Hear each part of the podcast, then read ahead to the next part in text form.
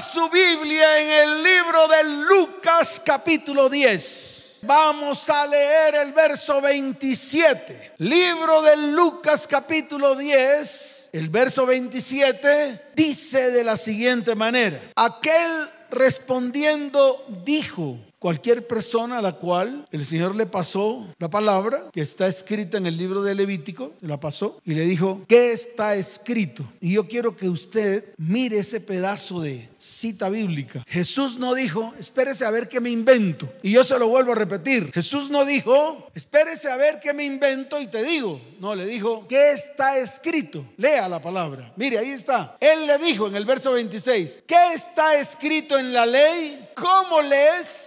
No dijo, espérate a ver qué me dice la revelación. Espérese a ver qué me inventó para acomodar la palabra a lo que más le guste a usted. No, le dijo, ¿qué está escrito? ¿Cómo lees? Entonces, él, o sea, aquel al que Jesús le mandó a leer, dijo, amarás al Señor tu Dios con todo tu corazón y con toda tu alma, y con todas tus fuerzas y con toda tu mente, y a tu prójimo como a ti mismo. Vamos al verso 28, porque aquí es donde está la revelación. Lo que se declaró antes está escrito en el libro de Levítico, está escrito. Eso mismo que está ahí está escrito en el libro de Levítico, igualito. Entonces, esa palabra tiene una revelación y usted lo va a encontrar en el siguiente versículo que dice, y le dijo, bien has respondido. Y entonces le mandó el sablazo, le mandó el qué? Dígalo fuerte, ¿qué mandó hacer? El sablazo le dijo, haz esto y vivirás. ¿Cómo le dijo? Y si no lo haces, muy bien, haz esto y qué? Y si no lo haces, se acabó el lío. Esa es la revelación.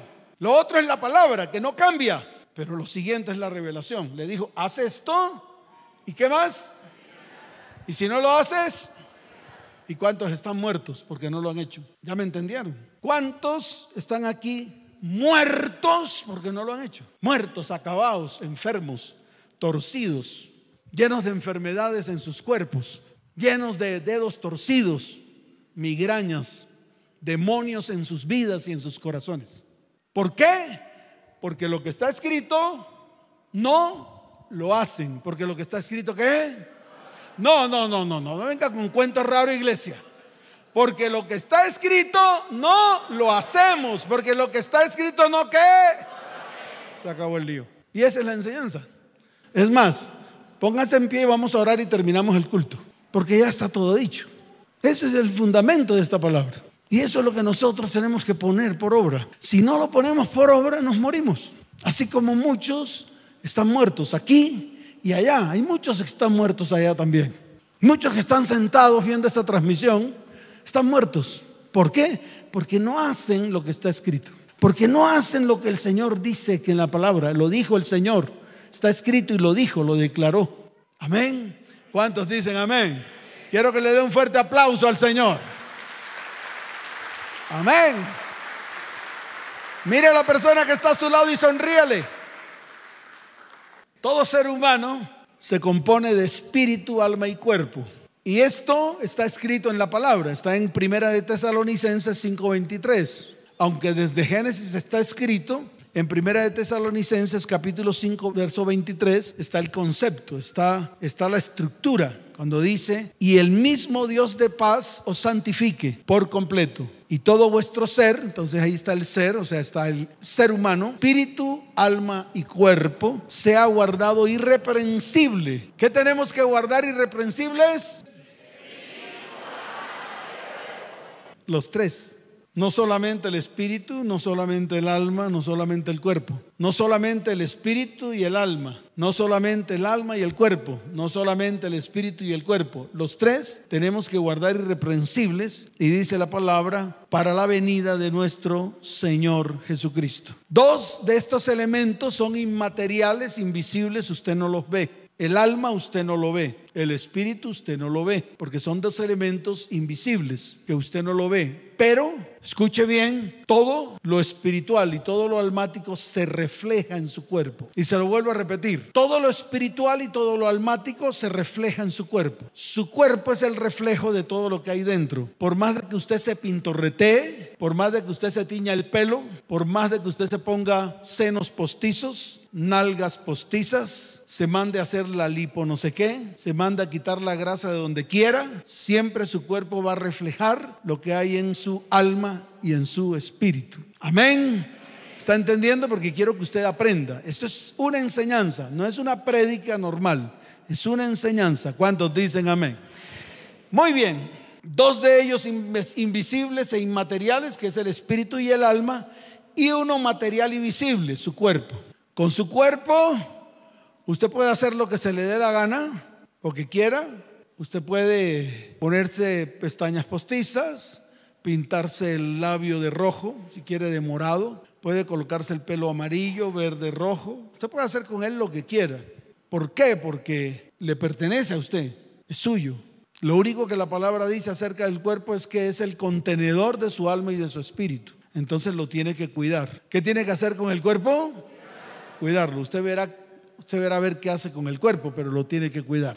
¿Cuántos dicen amén? ¿Cuántos dicen amén? Muy bien. Entonces, en el cuerpo están los cinco sentidos. Está el sentido de la vista, está el sentido del olfato, está el sentido del gusto, está el sentido del tacto. Esos sentidos son los que nos comunican a nosotros con el mundo. Es decir, todo entra por la vista o por el oído o por el olfato o por el tacto. Por los cinco sentidos entra todo lo que del mundo viene. Usted toma la decisión de filtrar lo que del mundo recibe, pero es una decisión suya. Es una decisión a nivel del corazón, a nivel del corazón. En el corazón está el alma, está la mente, donde todo se almacena en su vida, pero también está la toma de decisiones. Entonces ahí en el corazón usted toma la decisión. ¿La decisión de qué? De aceptar todo lo que del mundo recibe. Por ejemplo, usted puede tomar un celular, le pueden enviar una, un video de pornografía, usted lo mira con sus ojos y usted toma la decisión de asimilar o mirar todo ese video que le mandan. Una conversación de un amigo que le manda a usted un mensaje y el mensaje es un mensaje eso es, usted toma la decisión de leerlo o no leerlo. Es su decisión. Pero escuche bien, todo lo que usted recibe por los ojos o por el oído o por el olfato, todo, absolutamente todo, absolutamente todo, usted en algún momento de su vida tendrá que rendir cuentas ante Dios. Se acabó el lío. Entonces cuando usted esté ante el trono, no sé qué va a decir. Cuando usted esté temblando y el Señor le pase la película y le diga, ¿te acuerdas cuando te mandaron un video de cuchiflí?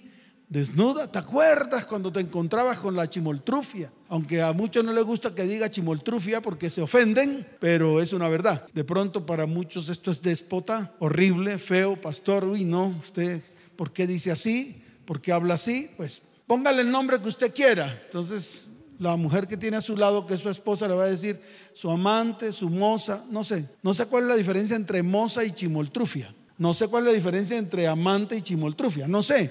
De pronto usted sí encuentra alguna diferencia. Pero lo que sí le digo, mujer, es que si su marido tiene una chimoltrufia, haga una oración pertinente. Dígale al Señor, Señor, que cuando la vea, le vea cara de monstruo. Cuando abra su boca, le, le, le huela aliento de dragón. Y que todo su cuerpo lo sienta podrido. Le voy a explicar por qué. Esto tiene un porqué. Porque Satanás cuando ataca a través de la lujuria y la lascivia, no tiene compasión ni misericordia de usted. No tiene compasión ni misericordia de su familia. No tiene compasión ni misericordia de sus hijos y descendientes. No tiene misericordia. Ataca, mata y destruye. Y como Satanás es el que hace todo esto, el que envía ese espíritu de lujuria y lascivia, el cual se convierte en fornicación y adulterio, entonces usted tiene que pelear duro contra ese demonio. ¿Tiene que pelear qué? En vez de estar peleando con su marido, diciéndole cosas y maldiciéndolo, más bien pelee contra ese espíritu inmundo llamado lujuria y lascivia. Pelee la buena batalla. Levántese a las 4 de la mañana, empiece a orar y haga guerra espiritual. Y verá cómo esos demonios salen huyendo en el nombre del Señor. ¿Cuántos dicen amén? Dele fuerte ese aplauso al Señor.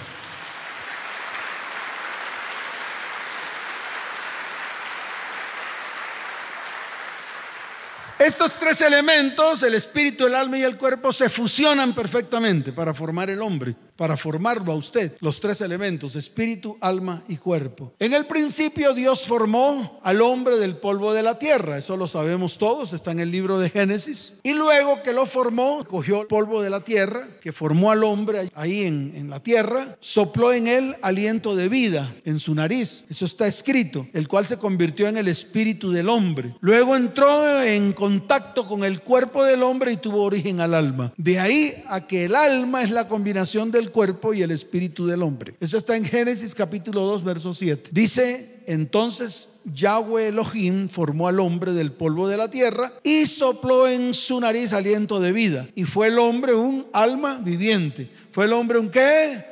Un alma viviente. Ahí está el alma, el ser viviente, un alma. ¿Cuándo? ¿De dónde se formó el alma? Se formó del polvo de la tierra más el soplo del Espíritu de Dios que se convirtió en su espíritu. Entonces el alma está, es un hueco, es como un hueco, es como si usted tuviera un contenedor vacío. Ese es el alma del hombre. ¿Listo? El alma del hombre es como un contenedor donde usted comienza a acumular todo lo que vive en su vida desde el momento mismo en que fue concebido. ¿Listo? Muy bien. Quiero que esto lo entiendan, porque esto tiene que quedarle claro. Hoy es un día de mucha libertad y yo le voy a proponer a la iglesia ser libre, porque ya está bueno. Tenemos que ponerle coto a todo lo que hay en nuestra alma, que está afectando nuestra vida, está afectando nuestro propósito y está afectando nuestro destino. ¿Cuántos dicen amén? Entonces escuche, el espíritu y el alma que habitan en el cuerpo humano tiene que están en constante actividad. La función del alma es dar vida al cuerpo y la función del espíritu es dar vida espiritual al alma. Wow, profundo. El alma le da vida al cuerpo y el espíritu le da vida espiritual al alma. El problema aquí es cuando retiramos el espíritu de nuestra vida, cuando lo, quitamos, cuando decidimos no ser seres espirituales, sino ser seres almáticos, que es el 98% de la población. El 98% de la población en el mundo es almática. Trabaja a través de sus emociones y a través de sus sentimientos. Trabaja así, trabaja a través de su mente, a través de sus conocimientos. Por eso la mayoría de las personas, en vez de tener el espíritu, tienen conocimiento. Se llenan su mente de conocimiento. Estudian, se vuelven doctos, son los duros. Y ellos son los que precisamente llenan su vida de conocimiento en vez de llenar su vida del espíritu. Entonces todo lo quieren manejar a través del conocimiento. Todo, absolutamente todo. Y estoy hablando a todos los que están aquí, a todos los que a través de su conocimiento, a través de sus emociones, comienzan a caminar en el mundo. Y esto es cuando no permitimos que el Espíritu entre a nuestras vidas, o sea, esté con nosotros. Como si lo apartáramos, como si hiciésemos una división entre el alma y el espíritu y le decimos al espíritu, espíritu tú no vas a estar en mí. ¿Por qué? Porque soy un duro de las matemáticas, porque soy un duro de las leyes, porque soy un duro, estoy ocupando unos lugares muy altos, unos lugares de, de autoridad y estos lugares de autoridad los he obtenido por medio de mi conocimiento, por medio de mi constante estudio, por medio de mis doctorados, por medio de mis y de mis y de mis y de mis. Entonces usted se vuelve una persona intelectual que no necesita del espíritu porque su intelecto es suficiente. Hasta que su intelecto se vuelva añicos. Hasta que su intelecto se vuelva qué? Añicos hasta cuando le dé Alzheimer, hasta cuando le dé alguna enfermedad mental, hasta cuando ya no, no recuerde nada, hasta cuando ya le falle la memoria. Ahí esos hombres, y se los digo aquí de frente, esos hombres doctos ya no sirven para nada, porque no tienen manera de enfrentar nada, porque su conocimiento se fue. Entonces en vez de volverse importantes, se vuelven inservibles. Y usted los ve, todavía hay algunos que están vivos y los ve, que ya no pueden salir en la televisión como esos grandes hombres de, antes, porque ya no pueden ni hablar, ya no pueden pensar. Son piltrafas humanas, pero cuando tenían el conocimiento eran brillantes. ¿Eran qué?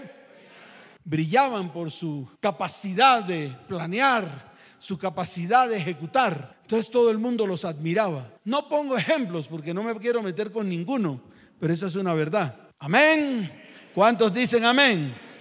Entonces, cuando el espíritu no se activa, cuando el espíritu no funciona, cuando usted no lo hace funcionar, cuando usted no tiene una relación espiritual con Dios, cuando usted aparta a Dios de su vida, cuando usted quita a Dios de su vida porque Dios no le sirve para nada, debido a que su conocimiento es mayor que Dios, listo, entonces usted se vuelve o solamente en su vida actúa el alma y el cuerpo. Y esto es porque la mayoría de las personas no le dan lugar a Dios en sus vidas, solo se están centrados en su cuerpo y en su alma, en sus emociones, en sus sentimientos, en sus conocimientos. La consecuencia de esto ya lo dije, pero lo voy a volver a repetir. La consecuencia de esto son vidas apagadas, sin la fuerza de Dios en su espíritu, ya que al anular el espíritu no hay contacto entre el espíritu de Dios y el espíritu del hombre. ¿Lo están entendiendo o no?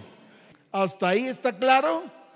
Muy bien. Al final de todo esto, Vemos hombres y mujeres con sus cuerpos llenos de enfermedades debido a que su alma se llenó de dolor, de odios, de rencores, de rechazos, de baja autoestima, de amargura y de raíz de amargura. ¿Por qué? Porque no tienen manera de pedirle ayuda a nada, ni siquiera a los psicólogos porque ellos no tienen respuestas, ni a los psiquiatras porque ellos lo único que tienen son medicamentos. Y los medicamentos hacen que usted anule su conciencia. Eso es todo. Esta es la verdad eso. El psicólogo no puede hacer nada con usted porque tal vez está peor que usted. Y el psiquiatra ya no tiene suficiente medicamento para darle porque todo lo que le da es simplemente para anular su conciencia, para que usted no piense, lo vuelve un bobo. Y eso no lo cura, eso no lo va a sanar. Lo saca del mundo, lo saca de su realidad. Y esa es una verdad. Y yo les estoy diciendo la verdad a la iglesia, porque la iglesia tiene que conocer la verdad para que la iglesia sea completamente libre, para que la iglesia sea qué? Completamente libre. En resumen, nuestro cuerpo va a la tierra porque provino del polvo. Nuestro cuerpo va a la tierra porque provino del qué? Muy bien, eso está escrito. Y como provino del polvo, al polvo va. Al final de todo, lo que dijo el predicador en el libro de Eclesiastés, cuando dice que nos volvamos a nuestro Creador antes de que todas estas cosas ocurran. Está en el libro de Génesis capítulo 3, verso 19. Con el sudor de tu rostro comerás el pan hasta que vuelvas a la tierra. ¿Hasta que vuelvas a dónde? A la tierra, porque de ella fuiste tomado, pues polvo eres y al polvo. Muy bien, está fundamentado. ¿Cuántos dicen amén por eso? Muy bien. El espíritu va a Dios porque Dios fue el que te lo dio, no es tuyo. Por eso tú tomas la decisión si lo usas o no, no te pertenece. Es algo prestado. Dios lo sopló en tu nariz cuando tú eres concebido en el vientre de tu mamá, cuando la cabeza del esperma se introduce en el óvulo, Dios, quien sopla aliento de vida sobre ese óvulo fecundado y tú te constituyes un ser viviente. Amén. Pastor, yo no creo esa teoría. Pues levante a patadas la Biblia entonces. Coja la Biblia y métale una patada y no la lea más, porque ese es el primer concepto, está en Génesis. El concepto fundamental es el concepto fundamental del ser humano. El problema es que el ser humano ha abandonado los conceptos fundamentales, los principios básicos de nuestra vida espiritual. Y si usted lo abandona, pues su vida espiritual va a ser nada. Y el primer principio de su vida espiritual es este, cuando Dios sopla su espíritu sobre tu vida. Y está precisamente en Génesis capítulo 2. Mire lo que dice la palabra. Libro de Génesis capítulo 2, verso 7, dice la palabra del Señor. Entonces Yahweh Elohim formó al hombre del polvo de la tierra, y ahí dice, y sopló en su nariz aliento de vida, y fue el hombre un ser se acabó el lío. Ahí está. El primer principio. Estos son principios sempiternos. ¿Son principios qué? Sempiternos, que siempre violamos. Siempre. Cuando nosotros violamos los principios sempiternos, o sea, los principios base, estamos violando toda nuestra creación, toda nuestra vida. ¿Usted quiere saber cuál es el segundo principio sempiterno? ¿Quiere que se lo muestre? Se llama matrimonio. El matrimonio entre el hombre y la mujer es un principio sempiterno que el hombre está violando en este tiempo. Fue lo segundo importante, el segundo fundamento que Dios constituyó cuando dijo, escuche, dejará el hombre a su padre y a su madre y se unirá a su mujer y serán una sola. Y serán una sola. Principio sempiterno. ¿Usted quiere saber qué pasa cuando usted viola los principios sempiternos? ¿Quiere que se lo muestre? Muy bien. Abra su Biblia en el libro de Isaías. Si no predico esto, la lengua se me mocha. Si no lo predico, Isaías capítulo 24. Yo puedo tomar la decisión de predicar de, este altar basura y porquería, pero yo prefiero predicar la verdad. ¿Ya lo tiene? Póngase en pie. Quiero que lea. porque esto que va a leer da diarrea. Mire lo que dice. He aquí que Yahweh vacía la tierra y la desnuda y trastorna su faz y hace esparcir a sus moradores. Y sucederá así como al pueblo, también al sacerdote, como al siervo, a su amo, como a la criada, a su ama, como al que compra, al que vende, como al que presta, al que toma prestado, como al que da logro hacia el que lo recibe. La tierra será enteramente vaciada y completamente saqueada porque Jehová ha pronunciado esta palabra. Se destruye cayó la tierra, enfermó, cayó el mundo, enfermaron los altos pueblos de la tierra y la tierra se contaminó bajo sus moradores. Léalo fuerte, léalo porque traspasaron las leyes, falsearon el derecho, quebrantaron el pacto que... Dígalo fuerte. Ya, se acabó el lío. ¿Ya lo vieron? ¿Ya vieron qué es lo que está haciendo el hombre en estos tiempos? Quebrantar el pacto sempiterno. ¿Y cuál es el pacto sempiterno? Pacto y fundamento que Dios dejó desde el comienzo. ¿Y cuáles fueron? Ya les di dos. El próximo domingo les voy a dar más para que ustedes vean cuáles son el pacto sempiterno. Desde que en el inicio se creó. Y eso lo cogió el hombre y lo volvió añicos. Cuando dijo que dos mujeres se pueden casar, dos hombres se pueden casar, cuando Dicen que un niño de 5 años usted le puede cortar el pene y le puede poner vagina. ¿Me entienden? Ese es el pacto sempiterno que el hombre en este tiempo está violando y por eso el mundo está como está. Así como usted lo ve ahí en, en Isaías 24. Así está el mundo. Así está el mundo, vuelto una miseria. ¿Y quién lo convirtió en una miseria? El mismo hombre, con sus falsos conocimientos. Amén. ¿Cuántos dicen amén? Cierre su Biblia, tome asiento y dele fuerte ese aplauso al Señor. Amén. Fuerte ese aplauso. Fuerte ese aplauso.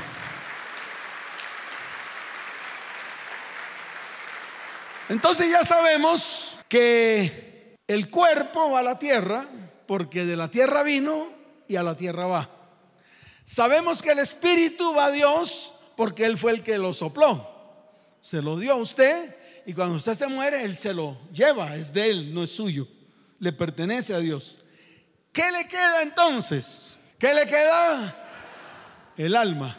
¿Qué le queda? El alma. Y ahí es donde está el tema. Ahí es donde está el problema del hombre. Porque yo haría una pregunta que de pronto usted va a tener que comprar cuadernos de cuadernos de cuadernos de cuadernos o comprar un computador que tenga muchas gigas y muchas teras de memoria para que pueda escribir qué hay en su alma. Porque esa es la pregunta. ¿Qué hay en su alma? Y dependiendo de lo que hay en su alma, así su alma será salva o no será salva. Porque Jesús viene por su alma. ¿Viene por qué? Claro, no viene por su cuerpo porque su cuerpo va a la tierra. No viene por su espíritu porque va a Dios. Jesús viene por su alma. Y si su alma es un alma podrida, dañada, vuelta a miseria, pues sencillamente usted no permitió que Jesús entrara a su vida y transformara su alma. Se lo voy a volver a repetir y si quiere se lo dibujo con muñequitos, porque esta es la verdad. Esta es la verdad de todo este cuento. La verdad de todo, de la iglesia, del cristianismo, la verdad es esa. Jesús es el camino y la verdad y la vida. Y Él vino para traer salvación a qué? A nuestra alma. ¿Para traer salvación a qué? A nuestra alma. Para traer libertad a qué? Pues a nuestra alma. Para quitar el luto de qué? De nuestra alma. Todo se refiere al alma. Ahora, que usted necesita ser sanado del cuerpo, pues sí, amén. Claro. Jesús también mostró su poder aquí en la tierra cuando sanó a muchos que estaban enfermos. Y si lo hizo una vez, también lo va a hacer con nosotros. ¿Cuántos dicen amén? ¿Para qué? Para que viviéramos una vida en bendición aquí en la tierra mientras nos vamos con Él. También, además de la sanidad en el cuerpo, también trajo sanidad en la economía. Entonces también Jesús extiende su mano para ayudarle a usted a sanar su economía. ¿Para qué? Para que cuando esté aquí en la tierra viva muy bien, viva tranquilo, viva en bendición, viva próspero, viva sano. ¿Cuántos dicen amén? También. Porque si una vez lo hizo, también lo puede volver a hacer. Muy bien. Pero el fundamento de todo esto es que cuando usted muera hay un elemento que tal vez usted no sabe para dónde va. Y no sabe para dónde va porque precisamente viene por un alma que se supone debe estar limpio, debe estar sano, debe estar curado. Por eso es que viene Él. Y por eso usted viene a la iglesia. La iglesia no está lleno de sanos, está lleno de enfermos, pero para eso es la iglesia. Cuando usted viene a la iglesia, viene a recibir una palabra, viene a recibir el Espíritu de Dios para que traiga sanidad a su alma, es decir, a su mente, a su corazón, a sus pensamientos, a su intelecto y a todo de lo que está lleno su alma. Entonces, sería bueno hacer un ejercicio y el ejercicio es de qué está llena su alma. ¿Qué hay en su alma? ¿Qué hay?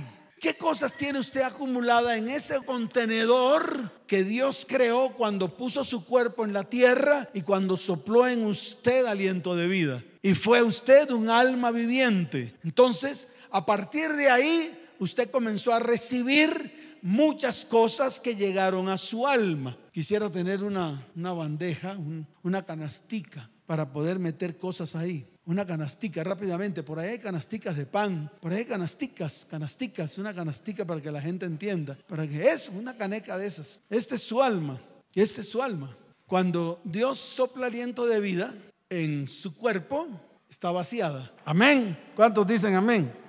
A medida que usted va caminando en el mundo, en la vida, usted va llenando eso de muchas cosas, su alma. ¿Me está entendiendo? Entonces su alma comienza a rebosarse de esas cosas que usted ha recibido. Comienza a llenarse de esas cosas que qué. Lo único que de aquí es la Biblia. El resto, por favor, me lo sacan y lo vamos a poner en sus lugares. Amén. ¿Cuántos dicen amén? ¿Lo entendieron? Muy bien. ¿Está claro?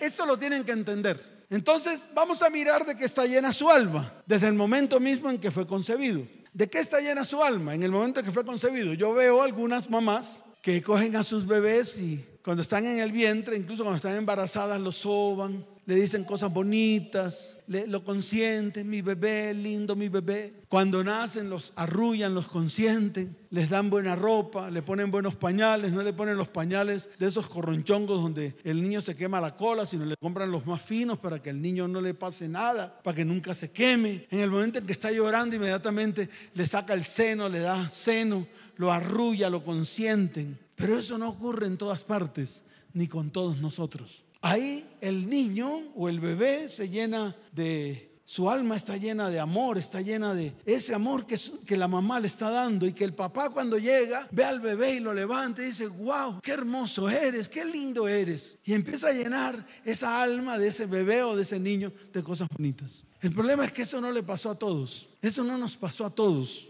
Por ejemplo, yo tenía que haber muerto, yo no tenía que nacer, yo no sé por qué nací, porque era una norma, en el vientre de mi mamá era una norma, en el vientre de mi mamá uno moría y otro vivía, uno moría y otro vivía, uno moría y otro vivía, debido al tipo de sangre de mi mamá. Entonces, debido al tipo de sangre de mi mamá, yo no tenía que vivir, yo tenía que morir. En ese tiempo, estoy hablando en el año 1961, cuando no se conocían toda esta cantidad de cosas. Hoy en día hacen transfusiones, hacen cambios de sangre y se acabó el lío y el bebé sigue en el vientre de la mamá. Pero en ese tiempo no, en ese tiempo eh, la mamá estaba caminando y de pronto una mancha roja perdió al bebé. ¿Por qué? Porque el tipo de sangre del bebé con el de la mamá eran incompatibles. Entonces yo no tenía que nacer. Yo no sé por qué estoy aquí parado. Debe ser que Dios me tiene para algo. ¿Cuántos dicen amén?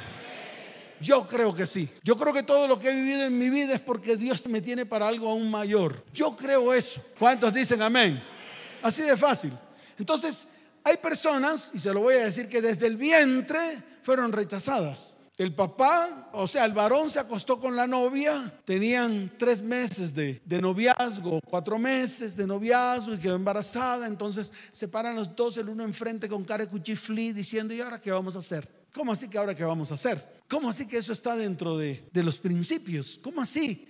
¿Cómo así que dentro de los principios está dudar de que lo que tienes en el vientre tiene que nacer? No tiene que morir, no tienes que matarlo. ¿Por qué? Porque el problema no es no es para de, aquí en adelante, el problema es lo que se genera ahí en el momento en que tú dices, ¿y ahora qué vamos a hacer? Cuando tú dices, ¿ahora qué vamos a hacer? Inmediatamente de tu boca sale un espíritu de rechazo sobre ese que está en el vientre. Así no haya ido donde el médico para que lo saque, para que lo mate.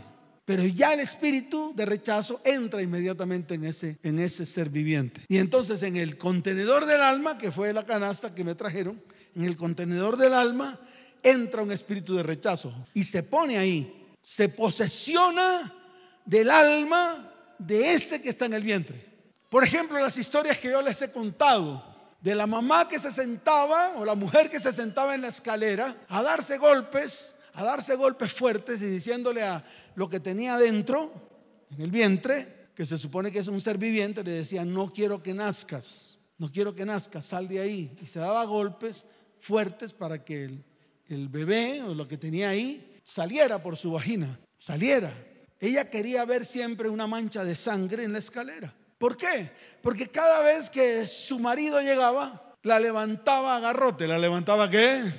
La levantaba a garrote, a humillación, a palabras de maldición. Y todo eso que se, se vislumbraba en la parte exterior caía directamente sobre el ser viviente que estaba en el vientre. Entonces, además de un espíritu de rechazo, hay un espíritu de violencia, hay un espíritu de muerte que entra al alma de esa persona o de ese ser viviente que está en el vientre. Por eso yo pregunté al comienzo, ¿qué hay en tu alma? ¿Qué hay? Y esa es una introspección que tenemos que hacer. ¿Por qué? Porque precisamente para eso vino Jesús. Él vino para limpiar tu alma. Él vino para sanar tu alma. De todo lo que te ha pasado en tu vida. De todo. No de algunas cosas, de todas. Sí, muy difíciles, claro que sí. Aquí nadie está diciendo que esto es fácil, ni tampoco es fácil para mí predicarlo. Para mí es difícil decirle las verdades a ustedes, porque sé que de aquí salen todos con los dientes crujiendo, debido a la verdad que Dios le está hablando a la iglesia. Usted nace y después de que nace empieza a recibir más cosas que llenan su alma. De pronto en su cumpleaños, usted recibió una felicitación, wow, llenó su alma de alegría y de gozo. Tiene un buen recuerdo de su niñez. Pero a los siete años llegó su tío, la metió detrás de la puerta, le bajó los calzoncitos y empezó a dañar su área sexual. ¿De qué se llena su alma? de todo lo que está llena hoy en día, hoy. Yo no estoy hablando de lo que está llena, de lo que se llenó a los siete años, de lo que está llena hoy que aún está en su corazón y está en su alma. Y no la deja avanzar en la vida, porque después de ahí no solamente fue su tío, sino fueron todos los novios que tuvo de ahí para adelante. Todos, debido al espíritu que ese tío le colocó en su vida, todos de ahí para adelante, todos, absolutamente todos hicieron lo mismo con usted. Ninguno la valoró, ninguno la respetó, ninguno la honró hasta hoy. Y de eso está llena su alma. Y ha ido a todas las iglesias cristianas del mundo y nunca ha podido ser libre de ese demonio inmundo llamado rechazo, llamado violencia, llamado deshonra. Y esto usted lo tiene que entender. Y usted, a sabienda de lo que hay en su vida, usted le abre las puertas a todo eso. ¿Sabe por qué? Porque ya usted sabe en su mente y en su corazón que usted no tiene valor, que usted es un cuero. Y eso es lo que usted siempre ha pensado de usted. Soy un cuero. Por eso, cualquier mequetrefe que se le atraviesa, con ese tiene relaciones. Cualquier inmundo que se le aparezca, con ese tiene relaciones. Cualquier transmilenista que se le aparezca y le caliente el oído y le diga cosas bonitas, con ese tiene relaciones. ¿Y qué hace después ese? Le da una patada y la manda a Monserrate. Y usted sigue con su herida en su corazón y con su alma podrida. Y eso mismo pasa en los hombres. Los papás que cogen a los pelados desde niños, le jalan las orejas, le dicen que son unos inservibles, le dicen estúpidos, le dicen cuadrúpedos, le dicen que no van a servir para nada, los empujan, le dicen idiotas, los maldicen. ¿De qué está llena el alma? De todo eso que recibió de su papá, que era una persona de autoridad para usted. Las mamás que vivieron momentos difíciles y que le decían a las hijas, vagabundas, malditas, y usted como hija no pudo tener nunca una buena relación con su mamá, porque cuando usted iba delante de su mamá, lo primero que salía de la boca de su mamá era una maldición. De eso está lleno su alma. Y le puedo poner todos los ejemplos del mundo, es decir, puedo hacer la repetición de la repetidera de este tema que para Dios es importante aunque para muchos de ustedes no lo sea. O de pronto usted dirá, otra vez el pastor está repitiendo lo mismo. Y le voy a decir por qué repito lo mismo una y otra vez. Lo repito porque precisamente Jesús viene por su alma. Y si yo como pastor no preparo el alma de la iglesia para recibir a Jesús en cualquier momento, entonces estoy perdiendo el tiempo. Estoy haciendo que la iglesia se divierta. Estoy predicando basura. Yo tengo que preparar la iglesia para que la iglesia sea salva. Para que la iglesia sea qué? Y lo que se salva es el alma. Y necesito que usted escuche bien comience a colocarse delante del Señor para que su alma comience a ser sanada en todas las áreas de su vida, de todas las cosas que recibió durante toda su existencia, desde el momento mismo en que fue concebido. ¿Cuántos dicen amén? Ahora dele fuerte ese aplauso al Señor. Wow. Y ya para terminar, ¿para dónde va el alma? ¿Para dónde va el alma? Dado el caso usted no permita que Dios haga algo a través de su espíritu en su vida. Hay un ejemplo claro en la Biblia. Y vuelvo y repito, esto no es para asustar a nadie. No, esto es para tomar conciencia. Esto es para que usted se afirme. Esto es para que usted tome decisiones. Para que usted siga viniendo a esta iglesia sabiendo que aquí va a recibir el Espíritu de Dios que la puede llevar o lo puede llevar a la sanidad de su alma. ¿Cuántos dicen amén? Muy bien.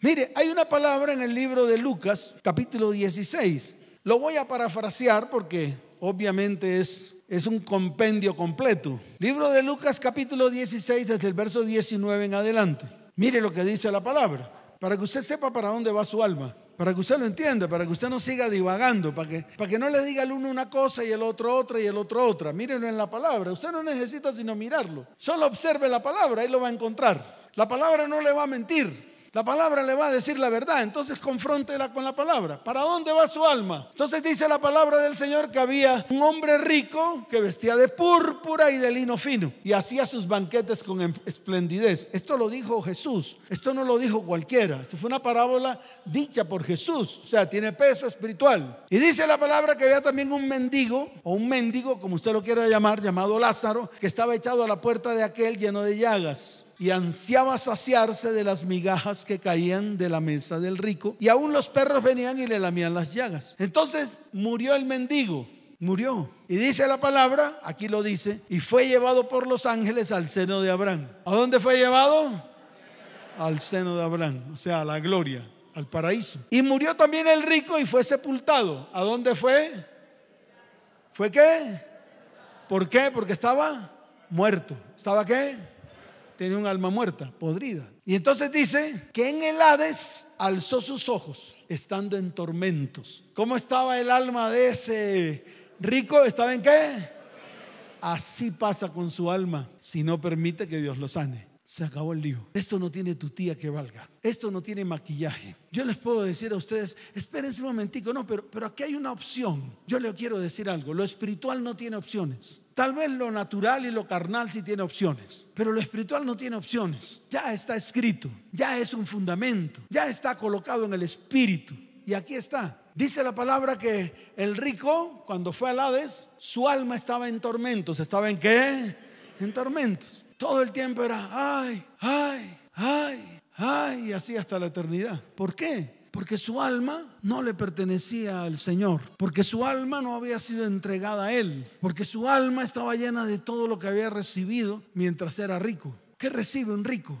Puede hacer con su vida lo que quiera porque tiene dinero. Puede comprar, vender, puede tener muchas mujeres, puede fornicar, adulterar, puede robar, puede hacer negocios, no sé. Pero un rico siempre querrá ser rico. Un rico nunca querrá ser pobre. Por eso me imagino que a este rico le pasaba lo mismo. La verdad de todo esto es que él estaba en el Hades y su alma estaba en tormentos. Y dice la palabra que vio de lejos a Abraham y a Lázaro en su seno. Es decir, levantó su mirada, levantó su qué?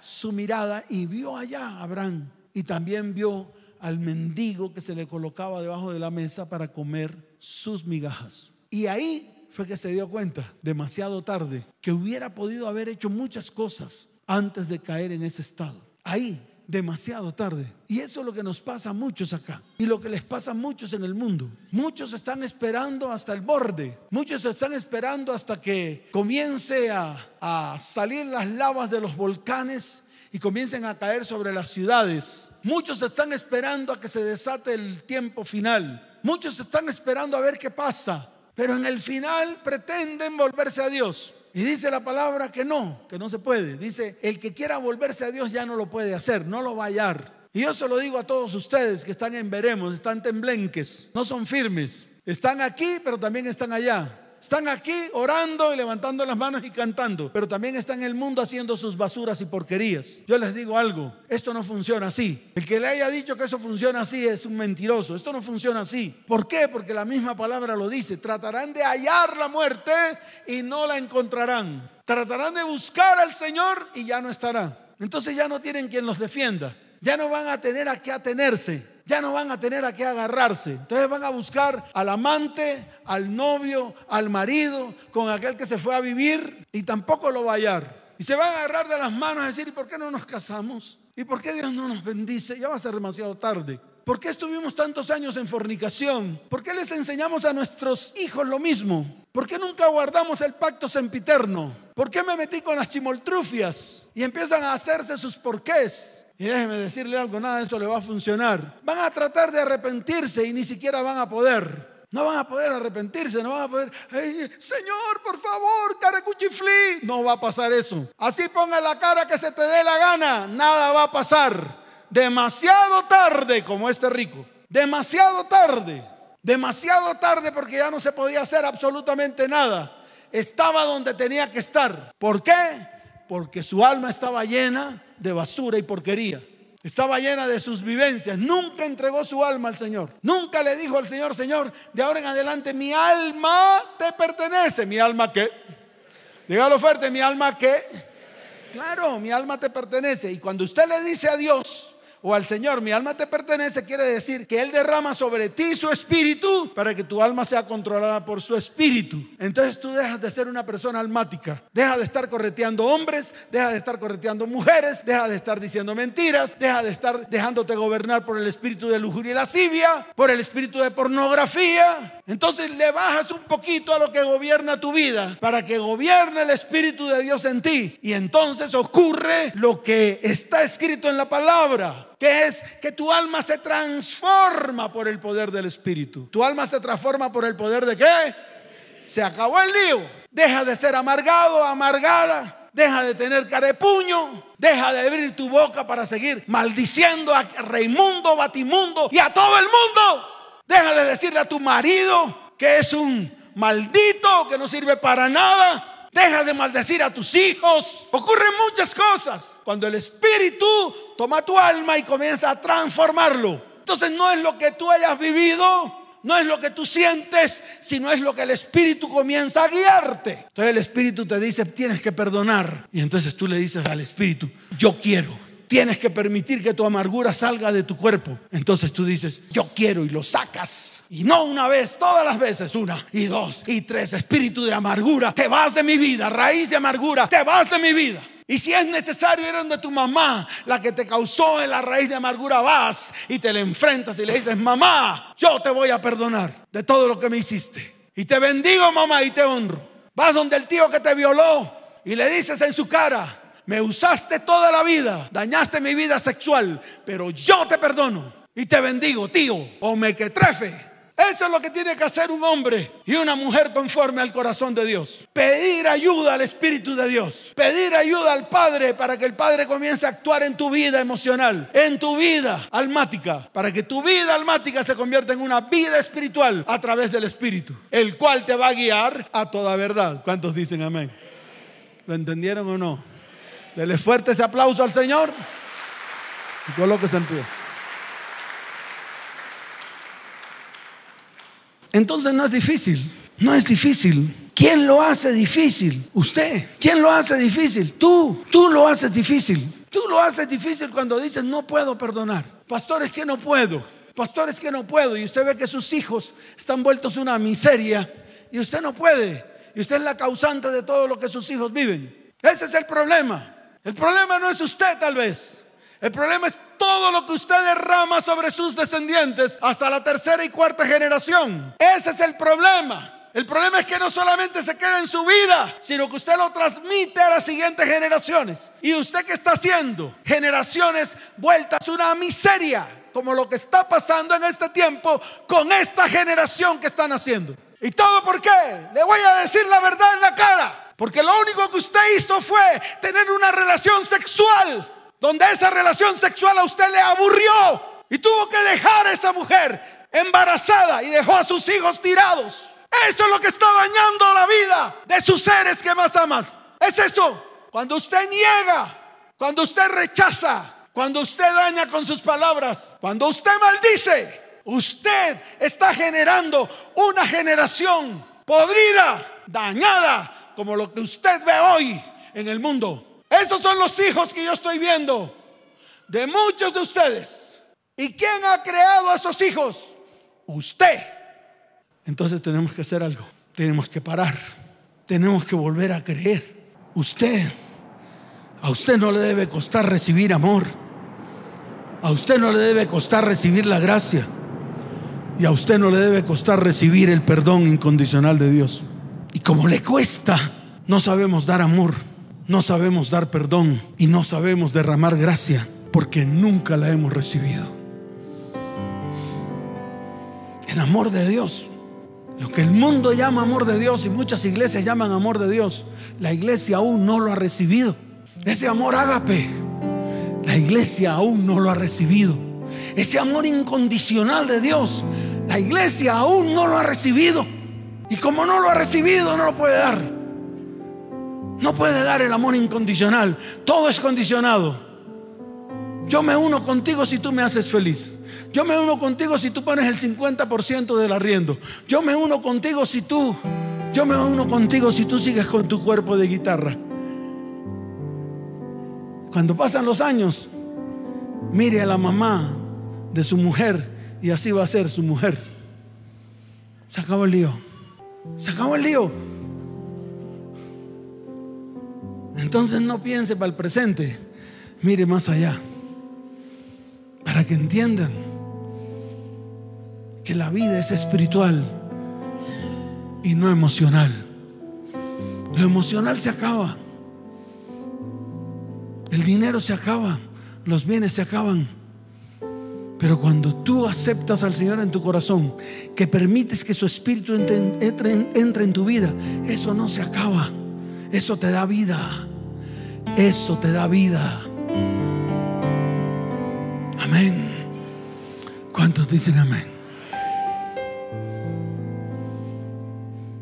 Por eso usted no podrá amar nunca a su prójimo si primero usted no se ama a sí mismo. Usted no podrá amar a su prójimo si primero usted no se estima a sí mismo. Por eso cuando usted no se estima, cuando usted no se ama, le abre la puerta a cualquier basura del mundo. Las drogas, el sexo ilícito, le calientan el oído y cae. Le dan ocasión de robar y roba. Le dan ocasión de mentir y miente. Ese es el problema del hombre. Y es el problema del mundo de hoy. Pero yo quiero decirle algo. Jesús vino por su alma. Ábrale el corazón a Él. Permita que el Espíritu de Dios se derrame en su vida. Y comience a caminar en el Espíritu. Comience a caminar en el Espíritu. Si le hicieron daño, si la violaron miles de veces, si a usted varón lo violaron y por eso usted no tiene identidad, si lo violaron y de pronto su área sexual está podrida, entréguele eso al Señor en la cruz del Calvario. Y renuncie. Renuncia a los demonios y espíritus inmundos que entraron a su alma, que entraron a su corazón, que entraron a su mente. Renuncie. No los guarde más. No los tenga ahí. Ellos no van a ayudarle. Ellos van a acabar con su vida. Y se lo vuelvo a repetir, van a acabar con su vida. Esos demonios inmundos vienen a destruirlo, a destruir su mente, a destruir su corazón y a destruir todo lo que de aquí en adelante usted riegue con su boca. Y lo que viene de aquí en adelante son sus descendientes, sus hijos, sus nietos, sus bisnietos, sus tataranietos. Y como lo dije anteriormente, usted tendrá una generación basura y porquería. Entonces, ¿qué tenemos que hacer? Usted no puede seguir siendo el rico que al final miró para arriba y quiso estar allá arriba donde estaba el mendigo. Ya no se puede hacer nada. Hágalo mientras pueda. Hágalo ahora que puede. Hágalo hoy. Comienza esta semana. Esta es una tarea. Esto no es de un día. Esto no es de que yo cante una canción y ya derramó el espíritu y ya todo el mundo fue sano. No, es un trabajo diario, continuo, cada día, cada mañana, cada tarde, cada noche. Cuando usted ve a su cónyuge que le hizo tanto daño, va y lo abraza. Y le dice, nos estamos volviendo viejos. Pronto no vas a tener ni tú ni yo muelas. Pronto se nos va a apagar la luz. Pronto no vamos a poder ni caminar, no vamos a escucharnos. Eso es. Eso es lo que hay que hacer. Reconciliarse. Perdonarse. Dar una nueva oportunidad para poder vivir. De lo contrario, vas a seguir muriendo en medio de enfermedades, en medio del dolor, en medio del odio, en medio del rencor.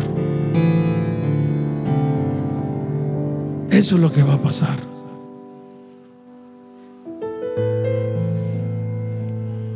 Levanten sus manos al cielo.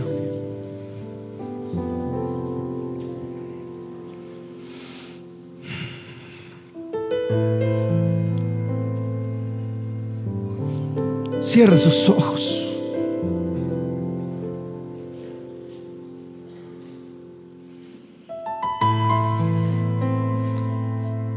Vamos a acercarnos a Él. Y vamos a decirle a Él que tenemos necesidad de Él. Tenemos necesidad de su perfecta presencia en nuestras vidas. Tenemos necesidad de su espíritu. Lo necesitamos. Si tan solo tocar el borde de su manto. Si tan solo pudiera ver su rostro. Si tan solo pudiera tocar sus manos, libre sería yo sé. Levante sus manos, diga, si tan solo tocar el borde de su manto, si tan solo pudiera oír su voz, si tan solo pudiera acercarme a él libre sería. Yo sé, porque delante de ti solo soy alguien que necesita un toque del maestro para ser liberado, porque delante de ti soy alguien que necesita una mirada de mi Salvador. Jesús. Levante sus manos. Y diga el Espíritu de Dios, ven y desciende. Sobre mi vida te necesito. Mi alma necesita tu presencia en este día. Te necesito todos los días de mi vida, Señor. Yo no quiero mangualarme más con lo que hay en medio de mi alma. Yo no quiero mangualarme más y llenarme de la amargura, de la raíz de amargura, de los odios, rencores, rabia, maledicencia. No quiero más, Señor. Yo quiero ser libre hoy. Levante su mano y diga, yo quiero ser libre, Espíritu Santo. Trae libertad a mi vida. Trae libertad a mi vida. Yo renuncio a esos demonios inmundos que entraron a mi vida por mis vivencias emocionales, físicas, sexuales, económicas. Yo quiero ser libre, Señor. Levante su mano, iglesia, y diga, yo quiero ser libre. Y quiero que tu espíritu hoy descienda Poder del Espíritu de Dios desciende ahora sobre tu iglesia. Señor, estremece esta iglesia para que ellos sean libres y sanos, sanos, sanos y libres en el nombre de Jesús. Levante sus manos, levante sus manos y diga, si tan solo tocar el borde de su manto, si tan solo pudiera ver su rostro, si tan solo pudiera tocar sus manos, libre sería. Dígalo fuerte, yo sé, porque delante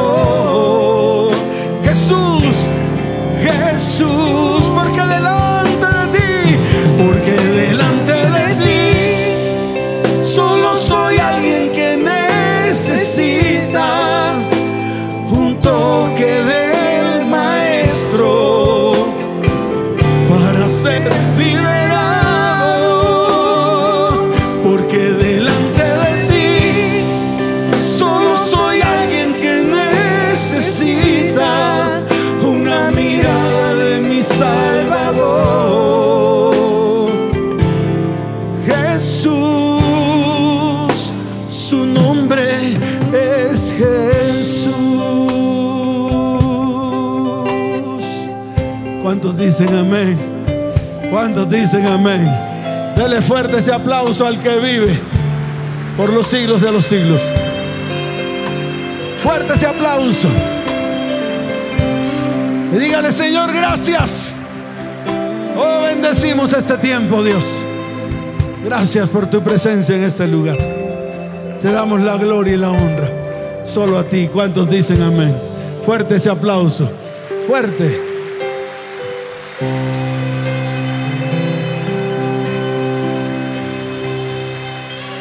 Amén. ¿Cuántos dicen amén? ¿A cuántos les habló el Señor? Amén. Levanten sus manos. Toda esta semana Dios va a ministrar su alma. Los que se conectan conmigo a las 4 de la mañana, Dios va a ministrar su alma. Todo, desde el lunes, martes, miércoles, jueves, todo, incluso el 8 de diciembre. Pastor, es que yo prendo velitas. ¿A, quién, ¿A qué demonios le prende usted velitas? Dígame. ¿A qué demonios le prende usted velitas? Dígame. La iglesia tradicional tomó el Hanukkah, que es una fiesta israelita, como es antisemita, la pateó e hizo una fiesta para su virgen. Cuando usted hace eso, se convierte en un idólatra. Pastor, no vuelvo a la iglesia. Es su problema. Yo solo le digo la verdad. Si usted la quiere oír, óigala. Si no, convierta su casa en una hilera de velas. Si quiere hacer rituales, haga lo que se le dé la gana, pero lo que le estoy diciendo es eso. No más idolatría en la iglesia cristiana. No más ídolos, no más. No más amangualaos con el mundo, no más, no más. Ay, es que mis hijos son felices prendiendo el traqui traqui.